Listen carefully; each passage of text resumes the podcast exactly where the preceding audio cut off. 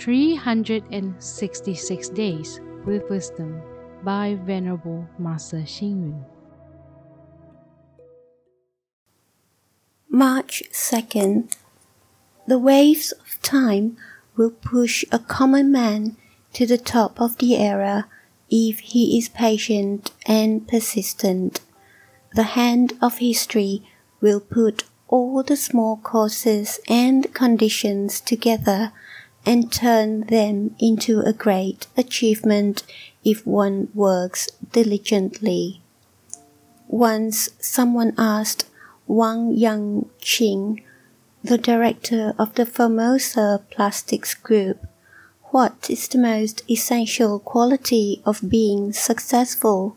He replied, being able to endure hardships and being prepared to start working from the bottom.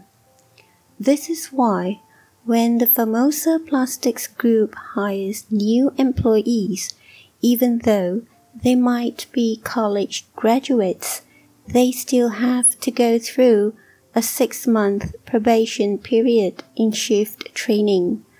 This helps to instill the apprentice attitude in them. All trainees must start with, with the basic skills such as operations, packaging, handling, and maintenance.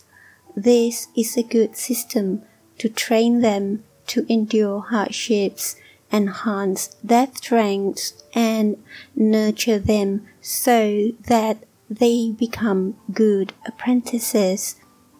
In 1987, the founder of the Aurora Group, Chen Yong-tai, broke the traditional organizational hierarchy by appointing Kuo Qinzai, who was not related to him, as the new director. This bold act was seen as a major landmark in the industry. When Kuo Qinzai first started working in Aurora, he started as a salesman at the entry level. He became the star performer and was promoted to general manager, managing director, and finally director within approximately 10 years. Thus, if one can work persistently and follow the step by step approach, there is always a chance for even an apprentice to become a boss. If we want to build a strong house well, it must have a solid foundation. If a sportsman wants to excel in a sport, his basic movements must be skillful. The fundamental criteria of success is the ability to persevere and endure hardship. One must start from the bottom if one wants to become successful.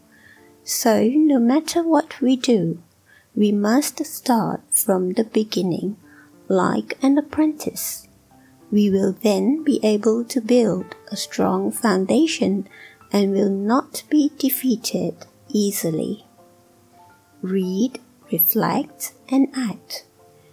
If one works persistently, step by step, one can rise from apprentice to boss.